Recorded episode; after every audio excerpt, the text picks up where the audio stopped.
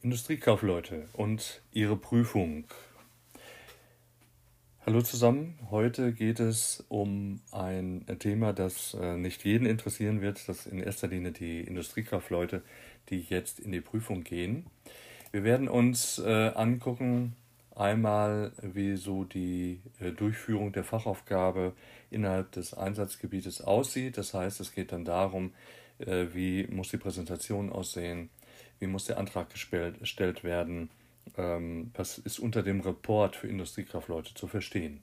Wir fangen an mit der betrieblichen Praxis äh, für die Prüfung. Das heißt also, in der Präsentation werden die Ziele der neu geordneten Abschlussprüfung für Industriekaufleute dargestellt. Die betriebliche und berufliche Handlungskompetenz untergliedert sich wie immer in Fachkompetenz, Methoden und in Sachkompetenz.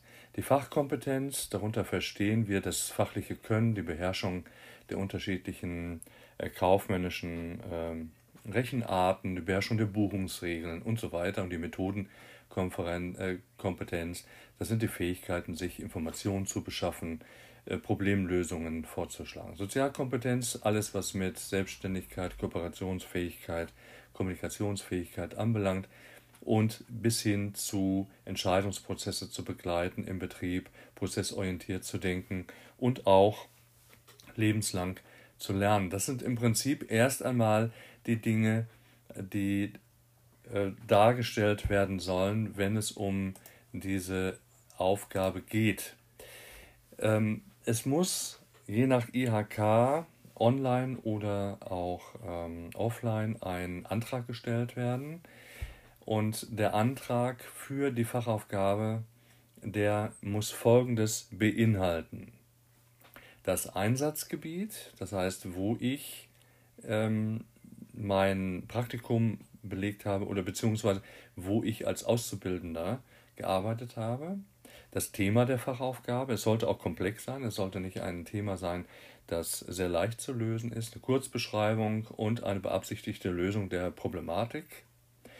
Äh, nicht vergessen die geplanten Hilfsmittel zur Präsentation im Prüfungsausschuss, dass äh, die IHK im Vorfeld bereits schon ähm, äh, diese Dinge weiß.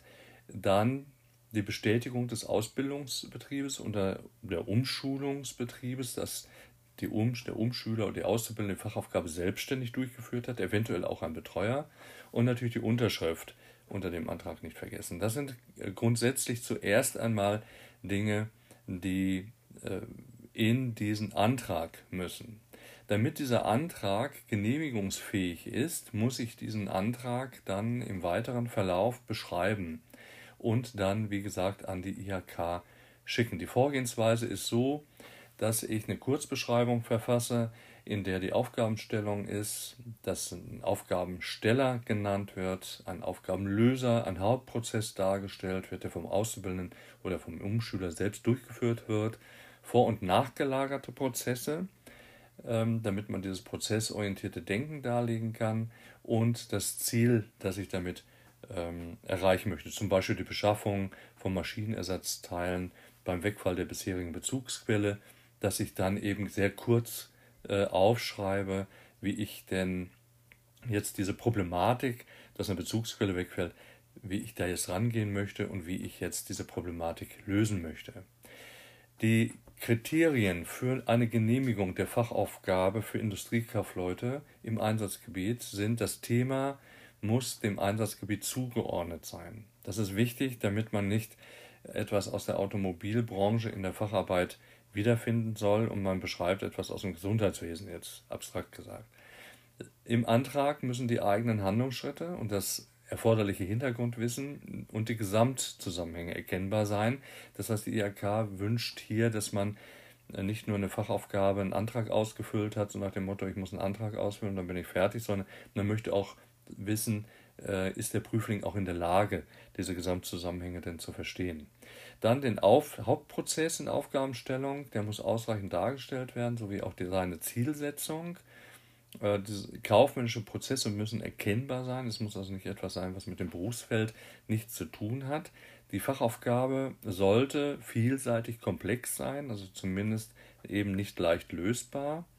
Die Prüfungsteilnehmer äh, sollen diese Fachaufgabe auch verstehen ähm, als Bewältigungsprozess und die Handlungsschritte müssen eben aufeinander aufbauen, sodass die Fachaufgabe hinterher eben einen Überblick über die Möglichkeiten des Auszubildenden darstellt, seine Fertigkeiten, Kenntnisse und was dann hinterher in der Präsentation im Fachgespräch dann hinterher noch vertieft werden kann, sodass der Prüfungsausschuss hier dann entsprechend nochmal nachfassen kann. Das ist erstmal wichtig, was das anbelangt. Kommen wir zu dem Report, nachdem dann der Antrag, äh, zuge, dem Antrag zugestimmt wurde. Äh, beim Report erstellt der Prüfling über eine Fachaufgabe im Einsatzgebiet eine Präsentation. Der Report wird nicht bewertet, er dient dem Prüfungsausschuss nur zur Information. Das heißt also, der Report ist im Prinzip nichts anderes wie ein Handout.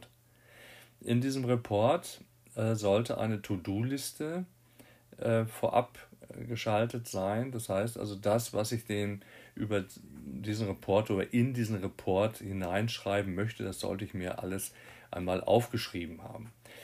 Äh, das heißt also, der Report, da gehört immer ein Deckblatt dazu, da gehört das, der Titel der Fachaufgabe dazu, Ihr Name gehört dazu und die Bezeichnung Ihres Ausbildungsbetriebes gehören zum ähm, Report dazu.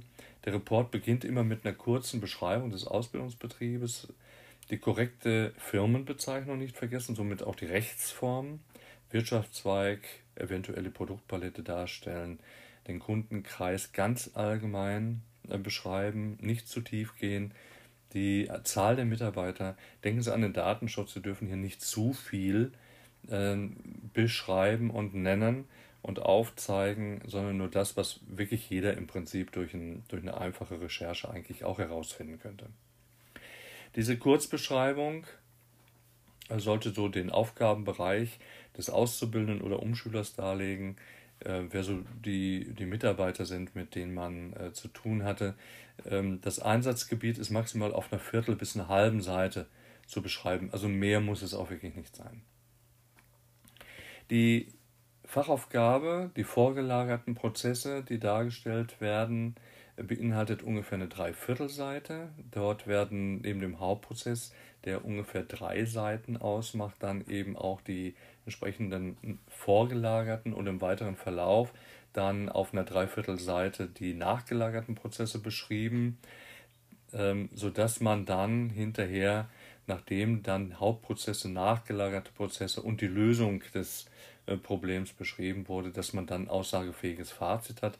Das aussagefähige Fazit vielleicht nochmal auf einer Dreiviertelseite formulieren.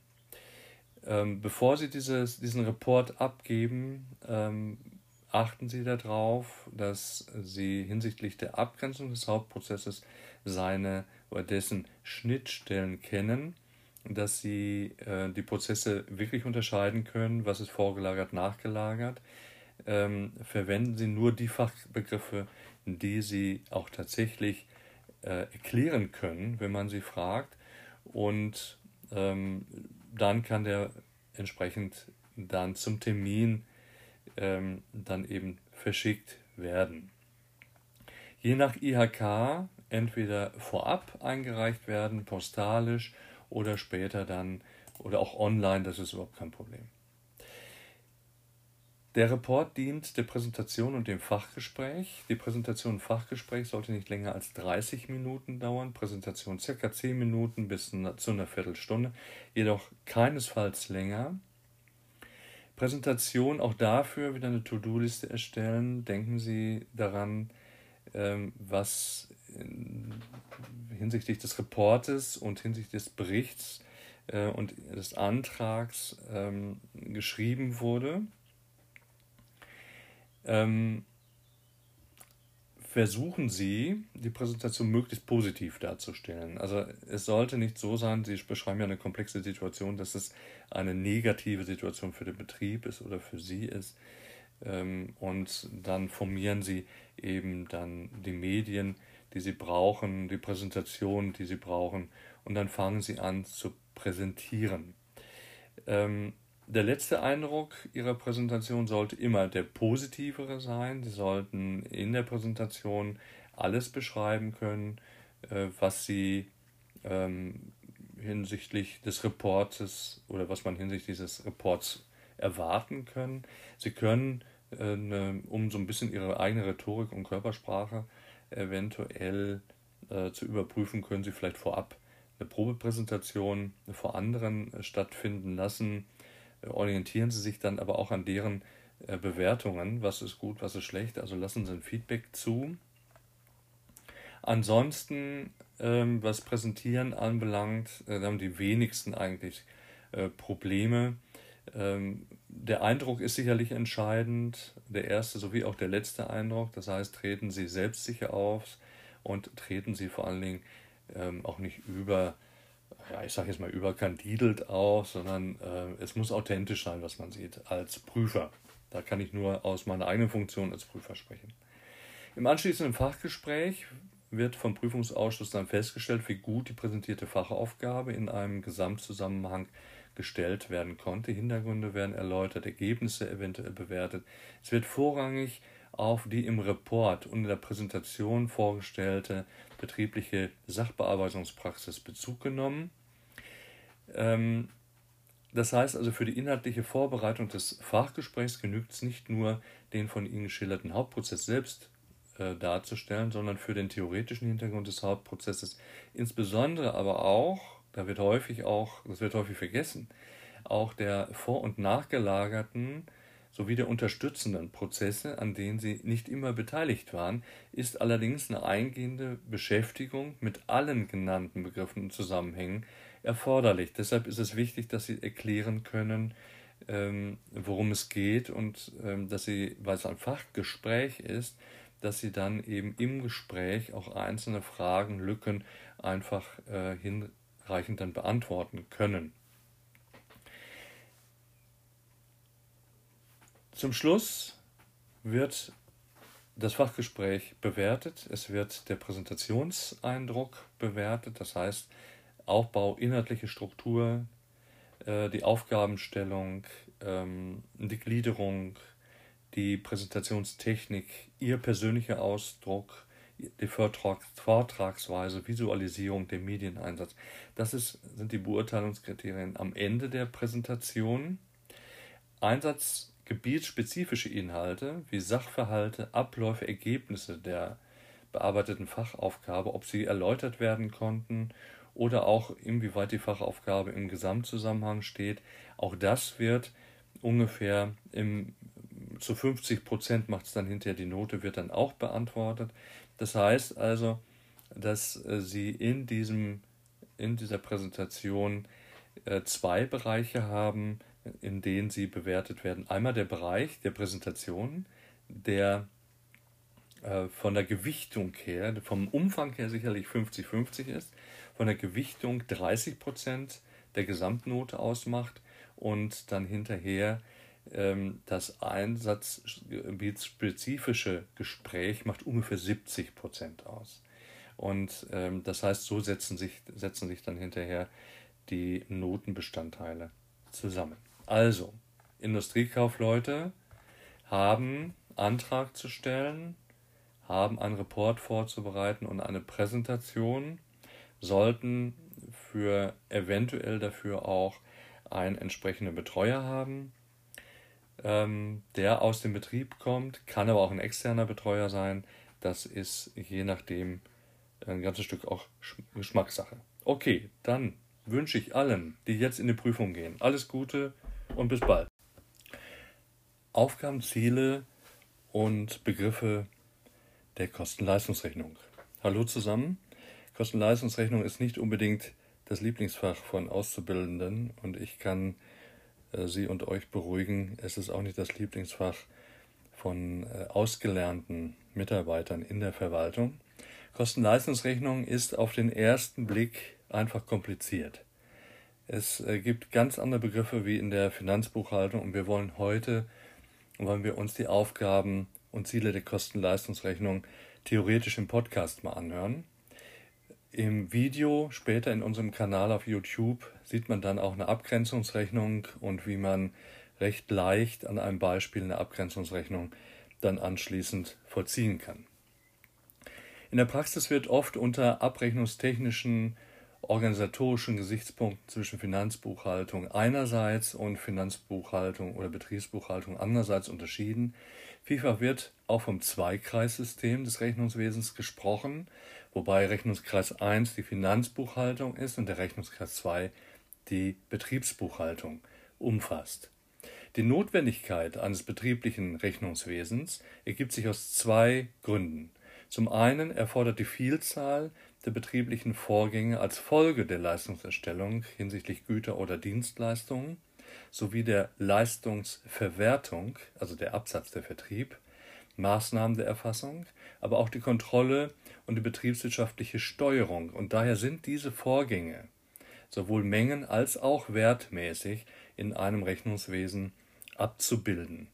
Zum anderen werden aus rechtlicher Sicht bestimmte Anforderungen an Unternehmen gestellt, die nur im Rahmen eines ordnungsgemäßen Rechnungswesens erfüllt werden können, hier vor allen Dingen im Rahmen der Finanzbuchhaltung. Die Finanzbuchhaltung wirken handelsrechtliche Normen ein. Das Handelsrecht, das HGB, verlangt eine Gegenüberstellung von Vermögen und Schulden, so wie wir das aus dem Inventar und aus der Bilanz kennen. Feste Gliederungsprinzipien sind für den Jahresabschluss von Kapitalgesellschaften vorgegeben und verpflichtend, und somit bezieht sich die Berichtsperiode in der Regel auf das Wirtschaftsjahr. Häufig ist es auch tatsächlich das Kalenderjahr. Adressaten für die Ergebnisse der Finanzbuchhaltung sind Gläubiger, sind Kapitalgeber, Behörden, aber vor allen Dingen auch das Finanzamt und so viel viele andere, die eben mit diesem Unternehmen zu tun haben. Demgegenüber bildet die Betriebsbuchhaltung dagegen wirtschaftlich bedeutsame betriebliche Vorgänge ab, die sich innerhalb der Unternehmung abspielen. Im Gegensatz zur Finanzbuchhaltung werden nur Kosten und Leistungen berücksichtigt, die mit dem betrieblichen Leistungsprozess im Zusammenhang stehen. Diese Kosten und Leistungen werden in der Kosten- und Leistungsrechnung Kosten und Leistungen genannt. Sie werden in der Finanzbuchhaltung Zweckaufwendungen und Zweckerträge genannt. Da sind wir schon bei den ersten Begriffspaaren, die ein bisschen durcheinander bringen können. Also Aufwendungen, die betrieblich bedingt anfallen und mit dem Betriebszweck in Verbindung gebracht werden können, selbiges gilt auch für die Erträge, heißen dann eben Kosten und Leistungen in der Kosten- und Leistungsrechnung. Die Betriebsbuchhaltung oder die Kosten-Leistungsrechnung beruht auf freiwilliger Einrichtung durch die Unternehmen selbst. Die Gestaltung der Form und des Inhalts bleibt dem Unternehmen überlassen. Es gibt also keine zwingende Voraussetzung dafür, dass man eine Kosten- und Leistungsrechnung eben vorhalten muss. Aber warum tut man das? Die Hauptziele nämlich, daran sieht man das auch, bestehen nämlich darin, dass man selbst Kosten ermittelt, dass man seine Leistungen abbilden möchte und dass man pro Artikel und Warengruppe selbst Kosten ermitteln möchte, damit man im weiteren Verlauf die Wirtschaftlichkeit überprüfen kann, Deckungsbeiträge errechnen kann oder einfach eine Bereitstellung der Information für zukünftige Planungen und Entscheidungen hat. Und wir unterscheiden nochmal externes Rechnungswesen, Finanzbuchhaltung. Es gibt eine gesetzliche Vorgabe, HGB, Abgabenordnung, Einkommensteuergesetz, besteht aus Handelsbilanz, Erfolgsrechnung, Steuerbilanz und steuerlicher Erfolgsrechnung, Adressaten, Geschäftsführung, Finanzbehörden, Banken, Aktionäre, der Arbeitnehmer gegebenenfalls und seine Vertreter sowie die Lieferanten internes Rechnungswesen, Kosten-Leistungsrechnung oder auch Betriebsbuchhaltung genannt. Sie ist freiwillig, sie besteht aus Kosten-Leistungsrechnung, aber auch einer erweiterten internen Erfolgsrechnung. Adressaten des internen Rechnungswesens sind die Geschäftsführung, Abteilungsleiter, Kostenverantwortliche und alle, die sich mit diesem Unternehmen inhaltlich beschäftigen, also auch die Mitarbeiter die eventuell Einblick in die Kostenleistungsrechnung kriegen sollten. So, nächster Schritt, wir tauchen ein in die Kostenleistungsrechnung, gucken uns folgende Begriffe an. Einmal Begriffe, die aus dem externen Rechnungswesen kommen, wie zum Beispiel Auszahlungen, Einzahlungen, Ausgaben, Einnahmen, Aufwendungen, Erträge und dann die Begrifflichkeit des internen Rechnungswesens, hier allen voran die Kosten und Leistungen. Man kommt häufig durcheinander. Auszahlungen und Einzahlungen. Auszahlung ist ein Abgang von liquiden Mitteln. Eine Einzahlung das Gegenteil der Zufluss von liquiden Mitteln. Demgegenüber stehen Ausgaben, Einnahmen. Dieses Begriffspaar verwirrt zunächst, wenn die unterschiedlichen Definitionen in Bezug zu anderen Begriffen gesetzt werden. Man geht deshalb bei der Ausgabe von einem Geldwert der Einkäufe an Gütern und Dienstleistungen aus und bei der Einnahme als Geldwert der Verkäufe an Güter und Dienstleistungen. Es ist noch kein Geld geflossen bei Ausgaben und Einnahmen. Insofern können das auch Forderungen sein oder es können auch Verbindlichkeiten sein. Und damit unterscheiden sich ganz wesentlich Ausgaben von Auszahlungen oder Einnahmen von Einzahlungen. Drittes äh, Begriffspaar aus der Finanzbuchhaltung ist, sind die Aufwendungen und Erträge. Aufwendungen sind Wertabflüsse innerhalb eines Zeitabschnitts, einer Periode, und Erträge sind Wertzuflüsse innerhalb einer Abrechnungsperiode. Das kann ein Geschäftsjahr sein, das kann ein Quartal sein, das kann darüber hinaus, kann das, können das auch zehn Jahre sein, das ist völlig egal. Äh, Einnahmen und Ausgaben sind nicht gleichbedeutend mit den Aufwendungen und Erträgen. Sie sind zwar beide in der Buchhaltung vorhanden, nur gebucht, richtig gebucht und durch die Buchführung abgebildet sind tatsächlich nur Aufwendungen und Erträge. Und wenn diese Aufwendungen und Erträge betriebsbedingt sind, dann sprechen wir von Kosten und Leistungen und diese Kosten und Leistungen, die tauchen dann in der Kosten- und Leistungsrechnung dann eben auf und mit denen rechnen wir dann weiter. Also die Aufwendungen, die zweckgebunden sind, man sagt auch Zweckaufwand dazu, sind also Kosten. Diese Kosten nennt man vorübergehend sogenannte Grundkosten. Alle Aufwendungen, die keine Grundkosten sind, sind neutrale Aufwendungen. Sie haben also mit dem Betriebszweck nichts zu tun. Selbiges gilt für die Erträge. Alle Erträge, die mit dem Betriebszweck zu tun haben, sind Leistungen, Grundleistungen. Alle Leistungen oder alle anders, alle Erträge, die nichts mit dem Betriebszweck zu tun haben, fallen raus für die Kostenleistungsrechnung und sind dann sogenannte neutrale Erträge. Darüber hinaus arbeitet die Kostenleistungsrechnung, weil sie einen großen kalkulatorischen Anteil hat, also sie berechnet Dinge, die noch nicht so eingetreten sind. Sie kalkuliert also etwas für die Zukunft und somit kalkuliert sie mit Kosten, die vielleicht gar nicht so richtig angefallen sind. Und Kosten, die nicht richtig angefallen sind, aber mit denen sie trotzdem rechnet für zukünftige Projekte, sind sogenannte kalkulatorische Zinsen, kalkulatorische Abschreibungen, kalkulatorische Miete, der kalkulatorische Unternehmerlohn und äh, kalkulatorische Wagnisse. Das sind alles angenommene Posten, mit denen die Kosten-Leistungsrechnung darüber hinaus noch rechnet. Diese ganzen Zusatzkosten haben aber keine Abbildung in der Finanzbuchhaltung. Es gibt also dafür kein Konto in der Finanzbuchhaltung für einen Unternehmerlohn. Unternehmerlohn, der kalkulatorische Unternehmerlohn beispielsweise, ist nur ein angenommener Unternehmerlohn, mit dem der Unternehmer arbeitet, um zu sehen, wie hoch sein Mindesteinkommen ist. Es ist nicht gleichzusetzen oder er ist nicht gleichzusetzen mit der Gehaltsauszahlung, sondern es ist nur eine angenommene Größe.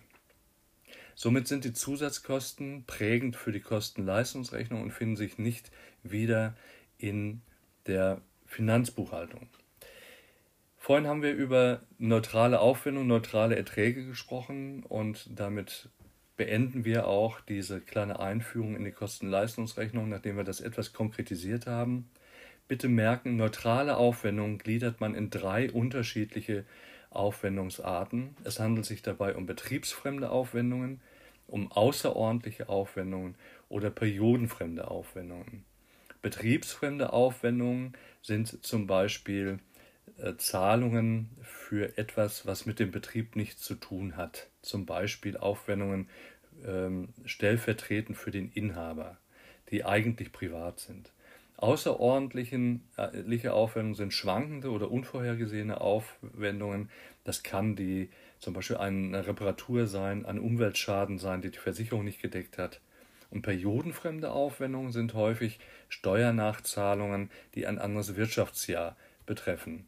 Und diese neutralen Aufwendungen, die beachtet die Kostenleistungsrechnung nicht. Und selbiges gilt auch für die sogenannten betriebsfremden und außergewöhnlichen Erträge sowie periodenfremden Erträge. Auch das sind alles neutrale Erträge. Betriebsfremd wäre zum Beispiel, dass man Erträge für eine Lagerhalle bekommt, die mit dem eigentlichen Betriebszweck nichts zu tun hat. Außergewöhnliche Erträge wäre zum Beispiel, dass man ein Wirtschaftsgut verkauft, was äh, aber man nicht unbedingt damit gerechnet hat, dass man dieses Wirtschaftsgut in der Höhe verkauft und periodenfremde äh, Erträge sind zum Beispiel, wenn das Finanzamt Steuerrückzahlungen plant oder durchführt, mit denen man vielleicht für dieses Jahr gar nicht gerechnet hat, weil sie ein anderes Wirtschaftsjahr beachten bzw. betreffen. Ja, das sind so die Grundbegriffe der Kosten- und Leistungsrechnung. Sicherlich nicht alle und es gibt darüber hinaus noch viele, viele andere Dinge, die zu beachten sind. Jedenfalls die wesentlichen haben wir besprochen. Im Video später im Kanal auf YouTube finden wir dann die nächste Stufe. Dann geht es nämlich darum, wie kommen wir eigentlich über die Abgrenzungsrechnung von der Finanzbuchhaltung in die Kosten-Leistungsrechnung. Für heute soll es mal gut gewesen sein. Könnt gerne auf unsere Internetseite www.co-train.de einmal gehen, da findet ihr uns und äh, wenn Fragen sind, dann können wir euch sicherlich weiterhelfen. Bis dahin eine gute Zeit und macht's gut.